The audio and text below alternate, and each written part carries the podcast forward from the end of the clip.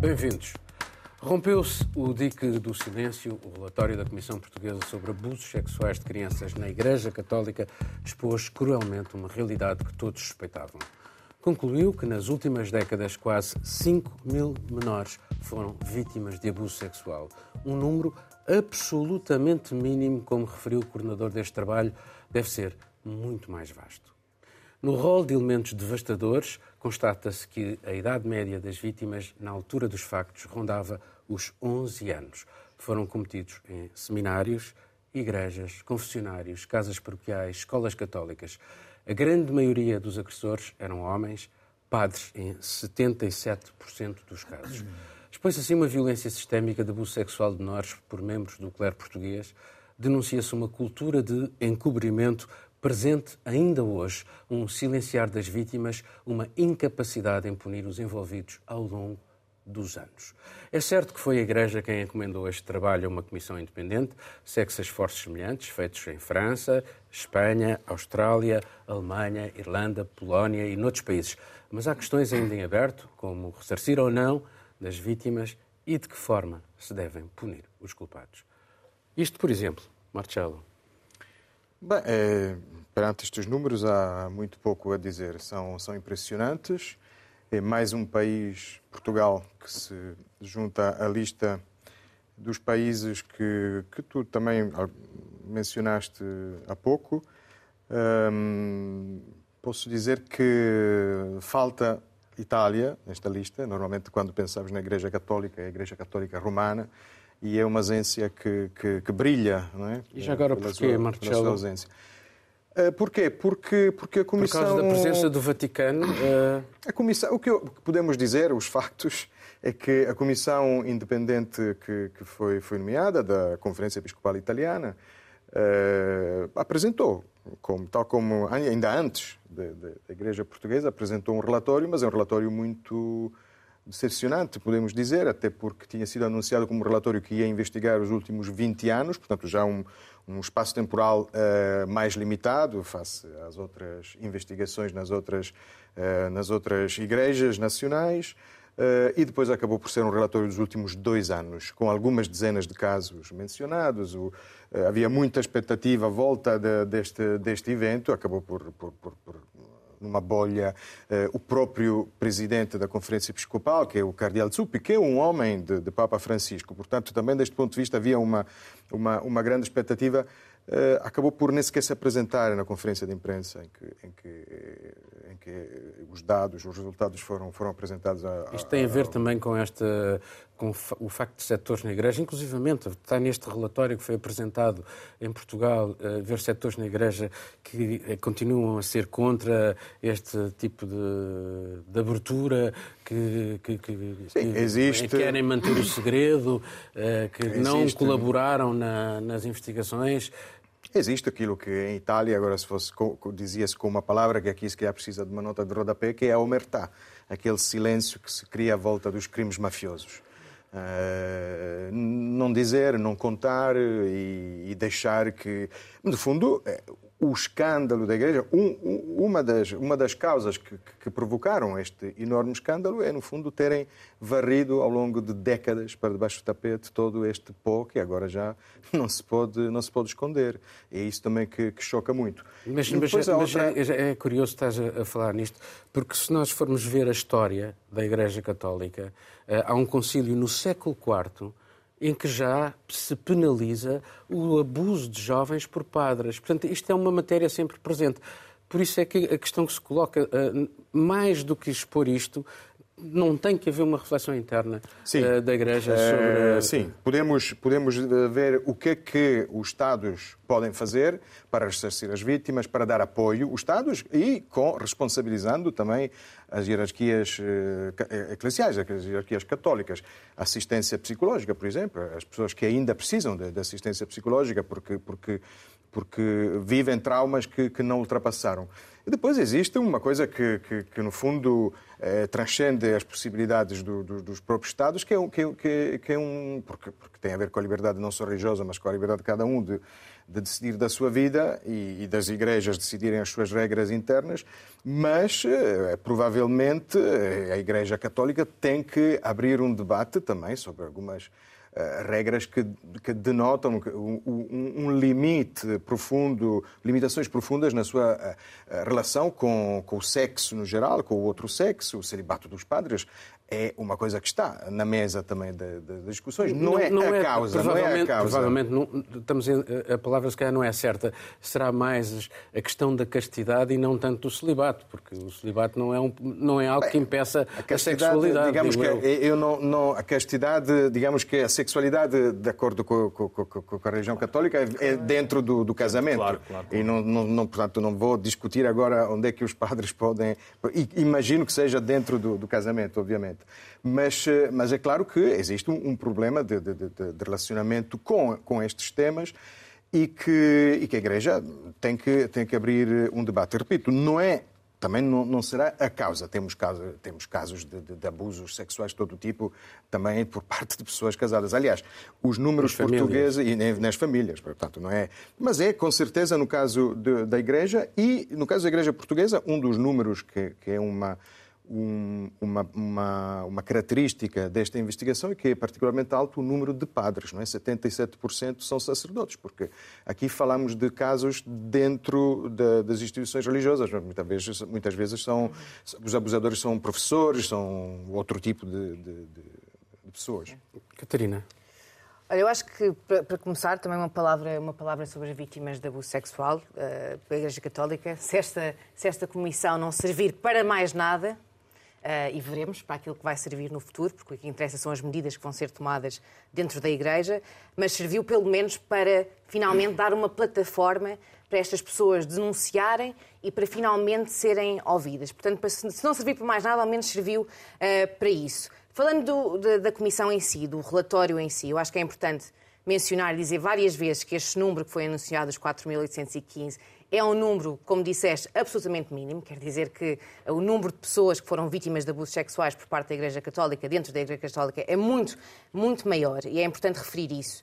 Um... E já agora, algumas vítimas só foram falar depois daquela polémica que nós referimos aqui com o, o Bispo uh, do Porto e também com do o Presidente da República. exatamente, exatamente. Sim, que, não esquecendo que o Marcelo... Portanto, mais uma vez, é Exato. é aquela questão do encobrimento... Uh... Exatamente, do proteger, do poder, não é? Exato. Um, eu, eu acompanhei esta comissão desde o início, em todas as conferências de imprensa, e lembro-me que desde o início, a primeira conferência de imprensa, uma coisa que uh, me deu um pouco de comissão foi a comissão chamar-se de Comissão Independente. Uh, e eu pergunto isto, isto é uma questão, não é? E podemos debatê-la, que é como é que alguma comissão pode ser realmente independente se é financiada pela instituição que cometeu esses abusos. Pode haver, e há, claramente, uma vontade da Igreja Católica de isto ser investigado, mas não sei até que ponto a Comissão é totalmente independente. E mas o relatório é devastador. O relatório é devastador, mas a minha questão é: poderiam mais vítimas falar, denunciar, se a comissão não fosse financiada pela instituição que os abusou. É uma questão, estou a pô e não estou... Deixa-me dizer-te uma coisa. Em França também foi uma, algo que debatemos aqui. O relatório Sauvé também foi a Igreja Católica Francesa que, uh, uh, que, que, o promoveu. Eu percebo. E, e, foi, e foi, e foi. ainda a, mais devastador a, do que este. A metodologia utilizada também pelo relatório francês foi, uh, foi bastante diferente da utilizada pelo relatório pela Comissão Portuguesa.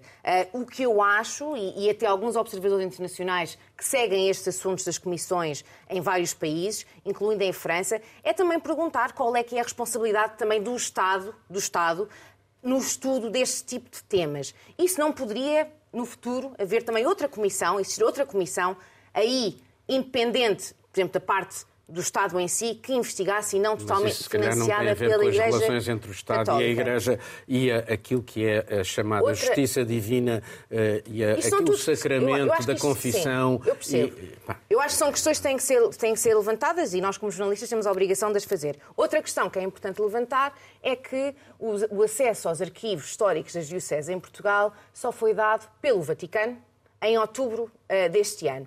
E a questão temporal desta comissão também é importante falar dela. Um ano, e é uma pergunta, um ano é suficiente para investigar os abusos sexuais cometidos desde 1950 na Igreja Católica em Portugal?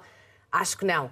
Desde outubro, tiveram quatro meses, desde outubro, para, para olhar para os arquivos das dioceses portuguesas. Mas abriu-se a porta. Abriu-se a porta e é importante. Mas é tempo suficiente, poderiam ter investigado uh, mais. Pronto, isto são questões que eu tenho em relação à, à, Comissão e que já as fiz à Comissão em si também. Mas outra, outra questão que eu, que eu acho que é importante uh, levantar é a própria resposta aqui da Igreja Católica Portuguesa. Apesar de ter, nós tivemos realmente uma abertura da Igreja para este tipo de, de, de, de estudo. Um, ehm, e depois vimos uh, o Dom José Ornelas, o presidente da, da, da Confederação Episcopal uh, Portuguesa, a pedir abertamente desculpa às vítimas, a dizer que a Igreja está envergonhada pelo aquilo que aconteceu, mas depois, quando os jornalistas lhe perguntam o que é que vai acontecer aos 100 padres ou aos mais de 100 padres, porque o número de vida... Compensar.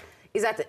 A parte da compensação, mas também o que é que vai acontecer aos padres no que, ativo, que, estão no ativo e que estejam uh, nessa lista que lhes vai ser entregue. E o que ele respondeu deixou as pessoas assim um bocado a questionarem o que é que vai acontecer, porque por um lado ele diz padres cometem abusos não têm lugar dentro da Igreja Católica, mas por outro lado diz que a Igreja não vai fazer uma caça às bruxas. Portanto, nós ficamos aqui num, num ponto, não sabemos bem o que, é que vai acontecer. E por último, a parte da compensação, que foi algo, da compensação financeira, que foi algo que a Igreja até agora ainda não falou, vão se reunir dia 3 de março e esperamos para ver quais é são as medidas que vão tomar. Depois vou passar para o Miguel. Temos aquele caso caricato que eu li hoje no Observador, em que um padre que estava a ser uh, procurado uh, pela Justiça se foi entregar à Procuradoria-Geral da República, disseram-lhe que não era ali, que tinha que ir para outro sítio, ele foi a outro sítio, depois também não era ali, era em França, e depois afinal já não era em França, era no Funchal, e ele acabou por se ir embora, e o advogado teve que...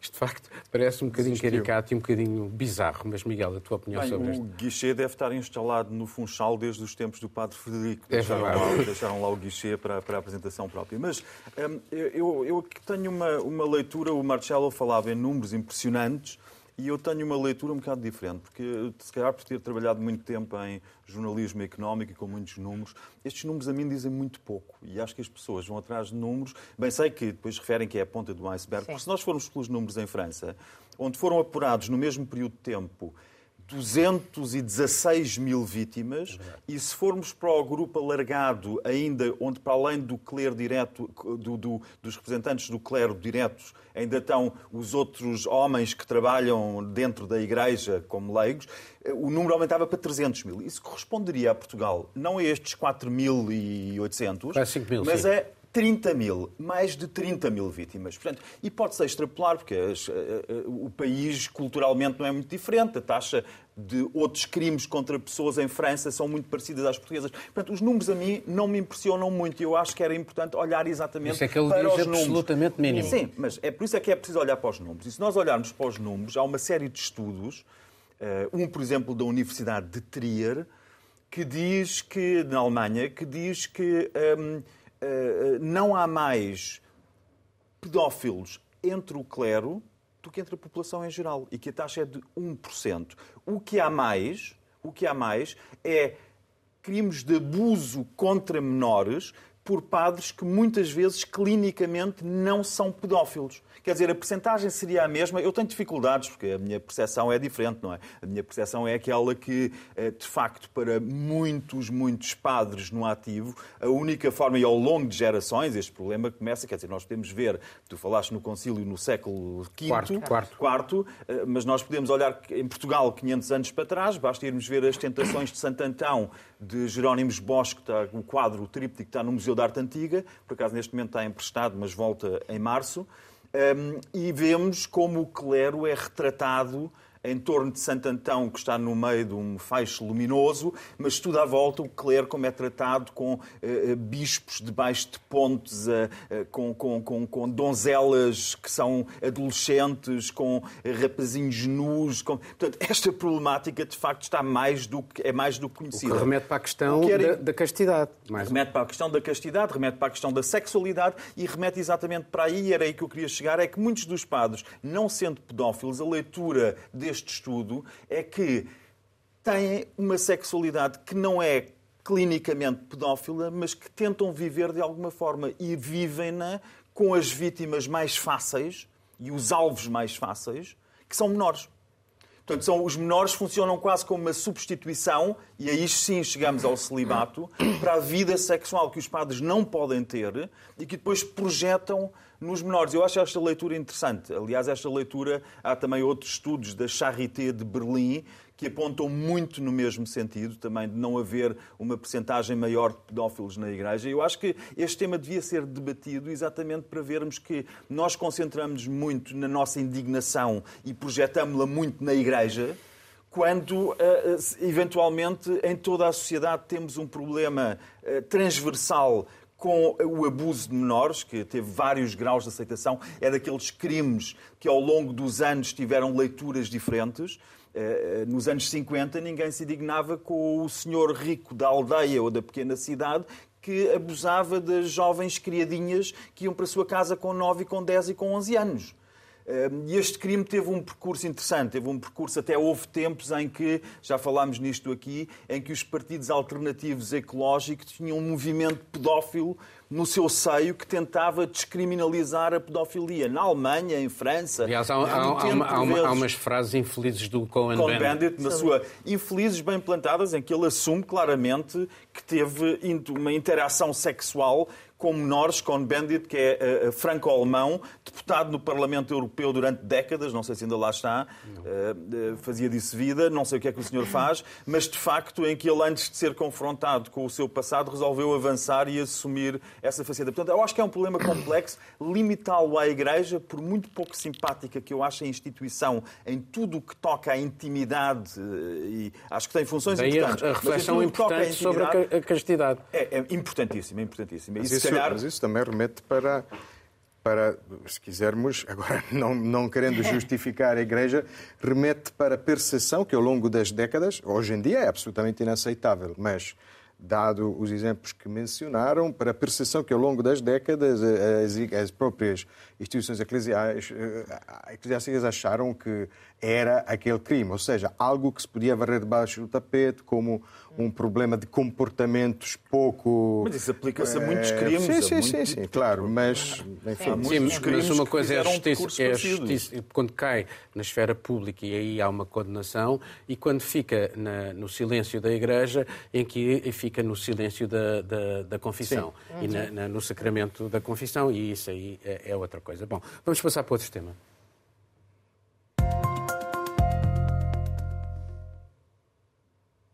Os sinais de um mundo em recomposição, democracias de um lado, autocracias do outro, continuam a progredir sobre os escombros da guerra na Ucrânia, espécie de laboratório para essa reorganização das relações internacionais. Os aliados de Kiev, reunidos mais uma vez na Alemanha, voltam a dar um sinal de unidade, prometem dar os meios à Ucrânia para conter uma nova ofensiva russa, mas estão relutantes quanto basta em fornecer-lhe aviões de combate. E a NATO constata que a Europa está a ficar sem munições. Após anos de cortes na defesa, a guerra de Putin empurra agora os países da Aliança Atlântica para uma militarização acelerada. Querem aumentar as verbas para a defesa, definir já não 2% dos orçamentos nacionais como um limite máximo, mas como um limite mínimo. A reestruturação das relações internacionais passa também pela diplomacia. Xi Jinping recebeu em Pequim o presidente do Irão, país que pretende construir alianças com potências não ocidentais e que se enquadra no conceito que a China partilha com a Rússia de uma ordem mundial mais justa, uma onde os países autoritários possam fazer mais aquilo que querem, independentemente das regras internacionais. Ainda assim, Pequim continua a jogar em vários tabuleiros e enviou o seu ministro dos Negócios Estrangeiros da Europa, participa com Scholz, Macron e vários outros líderes na Conferência de Segurança de Munique, fórum aberto onde anualmente se debate a geopolítica e os assuntos mundiais. Catarina. Olha, ainda bem que me deixas começar, que é antes do Miguel e do Marcelo começarem a discutir o tema. eu começo logo e despacho logo o assunto. Um, olha, eu acho que esta semana, começando pelo, pelo o, o fim do teu, do, do, do, teu pivô, foi uma semana marcada realmente por esta digressão uh, da, na Europa do top diplomata uh, chinês uh, Wang Yi, que vai estar também presente na conferência de, deste fim de semana vai a Em. Budapeste, vai à Itália, vai à vai a Moscou. e vai a Moscou. E vai também à Hungria, que é, que é algo interessante. Um, e esta digressão pela Europa eh, do, deste diplomata está a ser vista pelos analistas de duas perspectivas. Por um lado, temos esta visita eh, a, Mos a Moscou, que quase que pretende, de, de alguma forma, re- reequilibrar esta relação entre os dois países amigos. Por outro lado, Mas Xi Jinping também, em princípio, vai, Vai Moscou. este ano. Vai este ano, agora não é? na primavera. Exatamente. sim. Portanto, isto é, é- é- é a viagem mais... E Macron vai a, a- a Pequim. a Pequim também. E temos depois a parte eh, da Europa, que está aqui uma tentativa da China eh, nos passeios que ele está a fazer, incluindo por, eh, por Itália, mas também por França, de, de uma limpeza de imagem, de tentar restabelecer estas relações com a Europa e também, não só com a Europa, mas também eh, com os Estados Unidos. E vemos nesta conferência que vai acontecer, conf- Conferência de Segurança em Munique, ehm, que vai, vão- onde vai estar presente também o Secretário de Estado dos Estados Unidos, Anthony Blinken, vai estar presente a Vice-Presidente, Agora, agora Kamala deixa-me Harris. deixa deixa fazer aqui um Sim. mais chega. Afinal, a história dos balões eram mesmo balões científicos. Sim. Portanto, que é uma coisa ridícula para os Estados Portanto, Unidos. Exatamente. isto- ou é já uma forma do- da Casa Branca começar a, a, Ah, a apaziguar tensões. Apaziguar. Exatamente, exatamente. E, e, aliás, portanto, este encontro entre Blinken eh, e Wang Yi ainda não está certo. Provável é realmente ir para a frente. Se não for para a frente, é um sinal que, que as tensões entre os dois países estão a deteriorar ainda mais, mas cer- certamente eh, é, uma, é uma reunião eh, que irá para a frente. Mas também, olhando para a Europa, eh, esta visita, eh, numa tentativa de limpeza de, de- de imagem, porque Beijing, nós sabemos que eh, está neste momento sob pressão eh, europeia, não só olhando para a Ucrânia ter-se recusado até agora de, de pedir, de condenar a guerra de uma forma eh, inequívoca, mas também de não aceitar várias medidas das Nações Unidas a condenar eh, a guerra também. E Mas tu vemos- não achas, agora desculpa Diz. lá, há de facto uma ofensiva chinesa, até causa da história de- dele ter Xi Jinping receber o presidente do Irão, mas também a revitalização da organização de Xangai, eh, Uhum. onde o Irão vai fazer a figura de observador, Eh, o relançamento das novas rotas da seda, o, o alargar que a China quer dos BRICS eh, eh, para outros países, há mais 15 Uhum. na calha. Isto não significa que, de facto, eh, mais do que a Rússia, a China está a tentar criar uma nova ordem mundial. Está, e isto quase que parece, tendo em conta as visitas que ele está a fazer, as reuniões que eles estão a ter, as pessoas que eles, com quem eles estão a se encontrar de vários países, quase que parece que é um povo com vários tentáculos está a tentar, está a tentar pôr os tentáculos em vários países, eh, tendo em conta os vários interesses económicos que, que, que a China eh, tem. Eh, olhando para a Hungria, por exemplo, que é um dos países onde ele, que ele vai visitar, que é provavelmente o líder europeu mais eh, pró-China, aliás, foi o primeiro uma, país. uma universidade mu- muito importante de, de chinesa em, em Budapeste. Foi o primeiro país europeu eh, a assinar o memorando do Belt and Road. Isso é a Itália. Não, o, a Hungria A foi o Itália, a primeiro. Itália é o único país do É G7. a única do país G7, é o único a do Hungria foi G7. o primeiro país na Europa, na União Europeia, a assinar, a assinar aliás, tanto que eh, a Meloni já veio dizer que considerava que a Itália nunca o deveria, nunca o deveria ter, nunca o Ainda bem deveria ter falas na feito. Meloni, que eu assim já não fico claro. É um grande Nunca problema diplomático da Itália, porque quem assinou pôs a Itália numa situação agora de ter que recuar, criando uma crise diplomática ainda Exatamente. maior. Aliás, o, o Tajani, é. o Tajani eh, eh, disse há- ontem, Sim, sim, ontem, sim. ontem, que nem pensar em, alterar a posição italiana relativamente a Taipei, portanto a Taiwan. Exatamente. Eh, o que é um recado já a, a antecipar a, a visita do, do Ministro dos Estrangeiros. E neste ponto da, da, da China, e porque tocaste também no, no assunto do balão, que era um balão espião, mas afinal não é, olhando também aqui para, para hum, Xinjiang, que acho que foi uma história importante esta semana. O governador acabou por não vir, acabou por cancelar uma visita, eh, era maioritariamente, tinha reuniões, algumas reuniões no Reino Unido, eh, acabou por ser muito criticado pelos MPs, os membros do Parlamento, também Inclusivamente pelo partido, por membros, antigo, um Do- antigo dirigente do, do Partido Conservador. do Ian Duncan Smith. Exatamente, e também de vários grupos de, de- de direitos humanos. Ah, E eu achei isto interessante porque ah, nós sabemos o que é que se passa em Xinjiang, sabemos do trabalho forçado, sabemos da tortura, sabemos dos, dos abusos sexuais até que acontecem ah, em Xinjiang. Ah, E as pessoas viram, mostraram-se muito preocupadas durante cerca de duas semanas com um balão uh, que acabou por não ser um balão espião e, e ignoramos este tema constantemente. É, é, vai por debaixo do tapete, principalmente quando falamos dos nossos interesses, dos interesses económicos do, uh, do Ocidente. Um, e houve uma grande onda de indignação com esta visita do governador de Xinjiang à Europa, com a qual eu concordo, não é? Pronto, mas, ao mesmo tempo, relembrar que em Xinjiang nós temos empresas ocidentais que continuam a beneficiar do trabalho forçado em Xinjiang. Algumas. alemãs. Aliás, há um relatório que saiu agora do, eh, do Australian Strategic Policy Institute, que é muito interessado, interessante e tem várias destas empresas, mas estamos a falar de empresas como, como a Amazon, como a Gap, como a Inditex, que é a dona da Zara, como a Puma, como a Nike todas que beneficiam mas deste trabalho Mas quando os príncipes sauditas vêm à Europa, eh, semana sim, semana não, ninguém se indigna. Com oh, oh. os príncipes sauditas, ninguém se indigna. É, eu sou a última pessoa, sou a última pessoa a defender o regime autocrático agora chinês de Beijing. Não, mas eu também, sou a última pessoa a defendê-lo. Também mas... concordo com isso e eu acho que não devemos ter double standards nem ser bias. E, e, temos. temos. Não, há dúvida, não há dúvida nenhuma que temos e principalmente os meios de comunicação têm. Portanto, eu isso concordo Eu agradeço sempre o teu bom senso. Agora continua. Olha, pois eu esta semana também, para continuar com os balões, eu pensava que esta semana ainda íamos chegar aos 99 balões cantados pela Nena. A Nena cantava, uma cantora alemã, ainda hoje muito conhecida, cantava os 99 Luftballons, também em, em inglês. E o Sob Sob Balão Sob. e a mesma música de Nena, que aliás quase que é uma visionária, fala depois dos 99 pilotos de caças de guerra, porque a música dela é uma música um, que alerta, alerta, não, não é pacifista, alerta para os riscos da guerra. Pacifista também não é a, a, ministra dos Negócios Estrangeiros alemã, Annalena Baerbock, que foi uh, à Finlândia e ficou quase eufórica com os abrigos nucleares que visou, visitou na, Finlândia. Ela ficou entusiasmadíssima. Também quer agora abrigos daqueles na Alemanha. O entusiasmo dela era contagiante, o entusiasmo pelos é, é, abrigos é, nucleares. Já agora, Miguel, é de que partido, afinal? Uh, dos uh, verdes. Dos verdes. Deviam-se chamar, são tão atlantistas, deviam-se chamar azuis, que é a cor do Atlântico. Uh, mas, ao mesmo tempo, temos, um, que me parece mais importante agora para Munique, temos Christoph Heusken, que é pela primeira vez o novo diretor, presidente um, desta Conferência de Segurança de Munique, que aliás é uma coisa muito centrada, toda a, gente, a agenda é muito centrada neste senhor, como antes foi em Wolfgang Ischinger, e ambos falaram. Heusken pede uma desputinização da Rússia. Portanto, apela claramente à necessidade de se promover uma mudança de regime. Já o seu antecessor Ischinger diz que tem que se encarar a necessidade, mais uma vez, é mais uma voz a dizer isto, tem de se encarar a necessidade de uma troca de paz por território.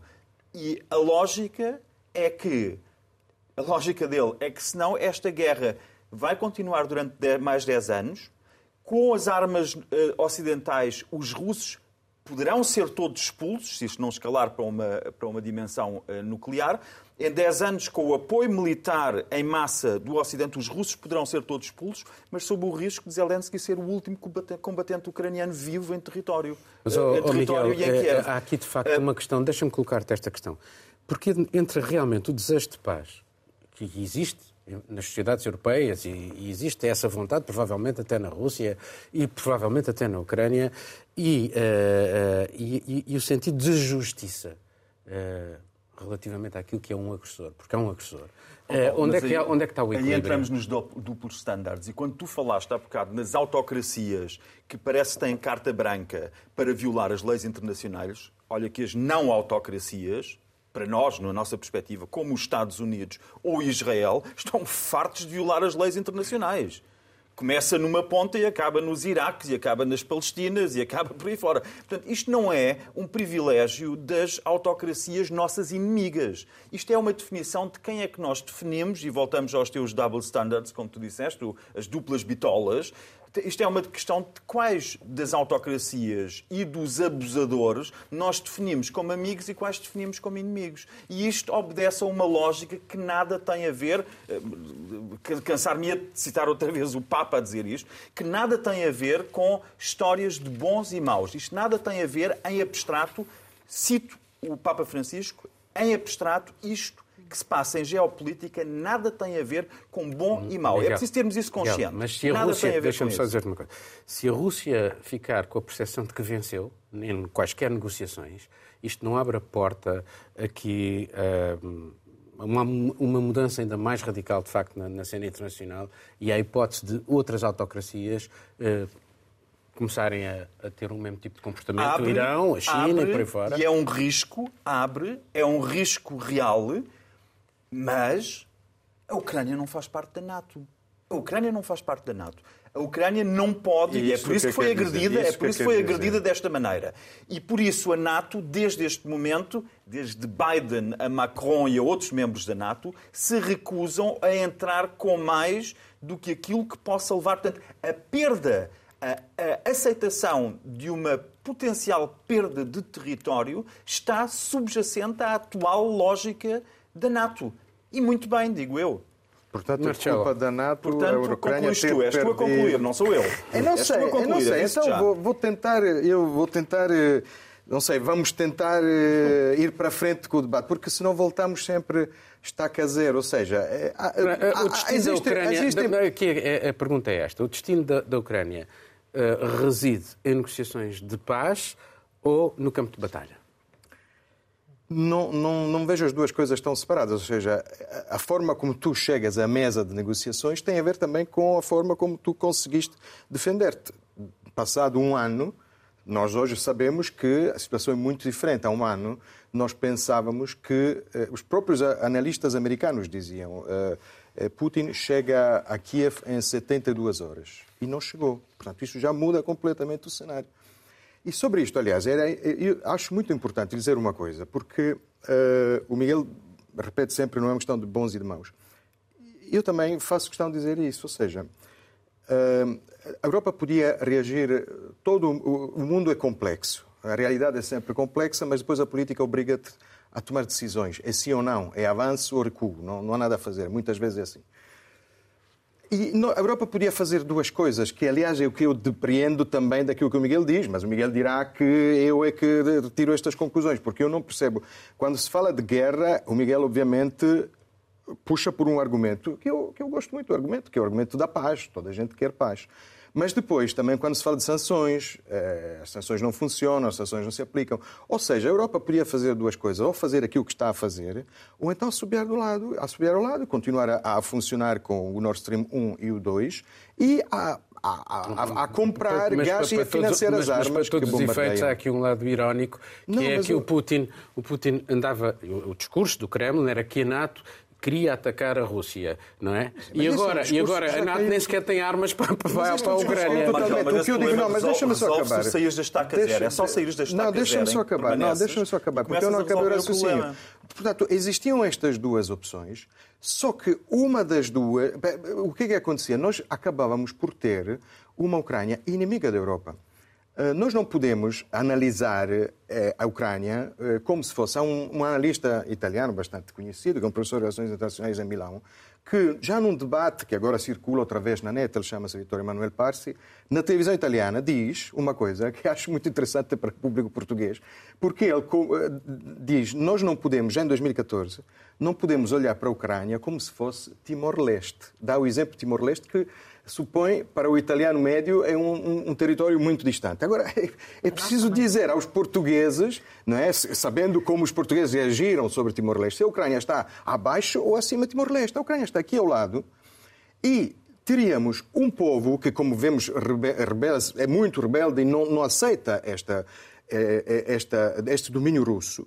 E seria, como dissemos há, há umas semanas, falando outra vez de Israel, seria uma um gigantesco território ocupado, território de terrorismo, de revoltas, também contra a Europa. Portanto, a Europa só podia escolher dois cenários muito difíceis e muito perigosos, só que um dos dois é moralmente correto. E é o que estamos a Diz fazer. só o professor milanês que os portugueses há 40 anos sabiam onde era Timor-Leste, mas não sabiam onde era a Ucrânia. Bom, Essa é a E, diferença. portanto, podemos continuar a não, ignorar portanto, a é outra Ucrânia. vez teu, é outra vez a tua conclusão para voltares à estaca zero. Vamos ter que passar, porque eu quero mesmo abordar aqui o próximo tema.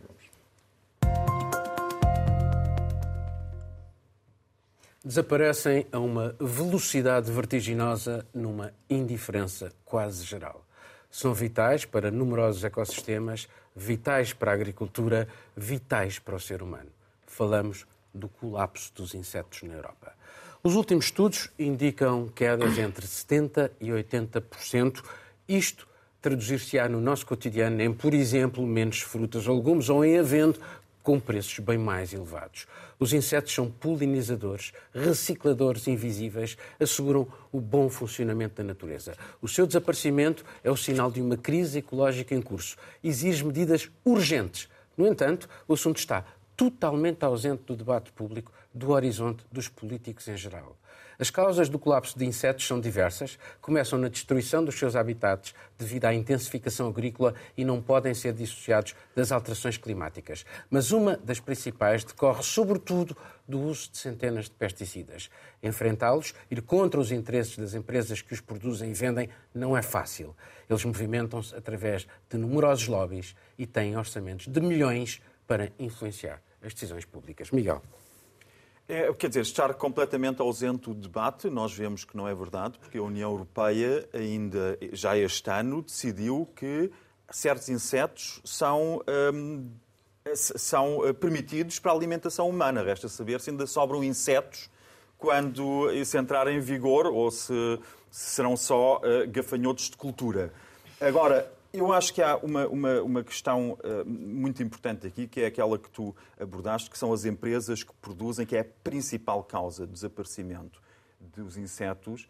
Segundo os estudos, até 70% uh, um, na Europa um, dos insetos desapareceram nas últimas décadas.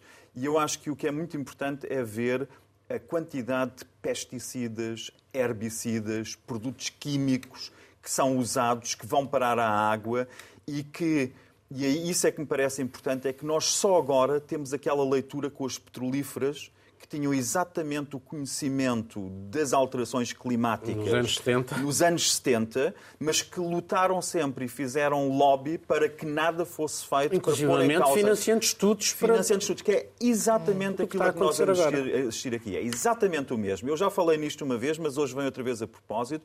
Por exemplo, Monsanto, agora Bayer Monsanto, quando se tratou do glifosato, pediu a uma entidade pública para uma entidade pública teve que na União Europeia teve que decidir se poderia continuar a ser utilizado ou não. E essa entidade pública que tem laboratórios fez um parecer a permitir a continuação da utilização do glifosato, que é basicamente aqueles Roundups e outros produtos semelhantes que estão no mercado. Pois matam e esse pássaros estudo, e por aí mas esse é? estudo foi copy-paste, copy-paste de dezenas de páginas das fichas técnicas da própria indústria química que forneceu a esta entidade que deveria aferir dos riscos. E, portanto, está a, a, a, as autorizações é um, é um lobby poderosíssimo. Aliás, há inúmeros químicos que estão absolutamente proibidos na Europa já, mas continuam a ser exportados para o mundo inteiro. E, portanto, estão a destruir insetos... Noutros... Os estudos que nós temos são só na Europa, porque imagina-se que é muito pior no, no resto do mundo. E eu queria só dizer, fazer uma ligação muito rápida, porque uh, as aranhas, que, que, não são insetos, mas consomem 500, 500 mil toneladas de insetos, é, é uma estimativa, um, todos os anos. Hum. E essas aranhas, que vão diminuir, por sua vez, são o alimento exclusivo de 8 mil espécies de animais. E nós seguimos esta cadeia e dentro de nós. muito pouco tempo vamos parar a nós, não é? Nem precisamos comer diretamente os gafanhotos que Ursula von der Leyen agora nos permite uh, uh, pôr na emenda. Marcelo, uh, é curioso porque a Comissão Europeia bem tenta, no Green Deal, há agora até uma diretiva para a utilização sustentável de pesticidas. A pressão é tanta que essa diretiva foi, neste momento, adiada. Sim, mas eu, por acaso, estava a concordar com o Miguel começou por dizer, depois também disse, olha, finalmente vou dizer que eu concordo com o Miguel e passo a palavra para a Catarina. Porque ele disse que não é verdade, ou seja, nós, eh, eh, eu, eh, não é verdade que não, que não se fala que estas coisas não são em cima de mesa. E eu com isso concordo, ou seja, a União Europeia, apesar de tudo, parece-me. Uh, o... mas, mas, não há debate público sobre isto? Sim, não há debate, há menos debate. É claro que, infeliz, infelizmente, ou inevitavelmente, não sei, mas é claro que o debate público está uh, entulhado de outros temas, as pessoas estão, estão, estão mais preocupadas com, com, com, o preço da gasolina ou com... quando chegar também, ao preço dos legumes, também, não é? Ao preço dos legumes. quando também, chegar ao preço dos exatamente. legumes, por, causa, por, por não haver legumes, porque não há uh, Mas, mas o problema é que nós temos, nós temos uma, uma União Europeia que, apesar de tudo, mesmo contra, digamos, uma certa, um certo populismo, uh, tem tomado algumas medidas. Por exemplo, ainda, ainda esta semana, e, suscitou as críticas ferozes de Salvini, a proibição de vendas de carros uh, até a partir de 2035, não é? Carros gasolina e diesel.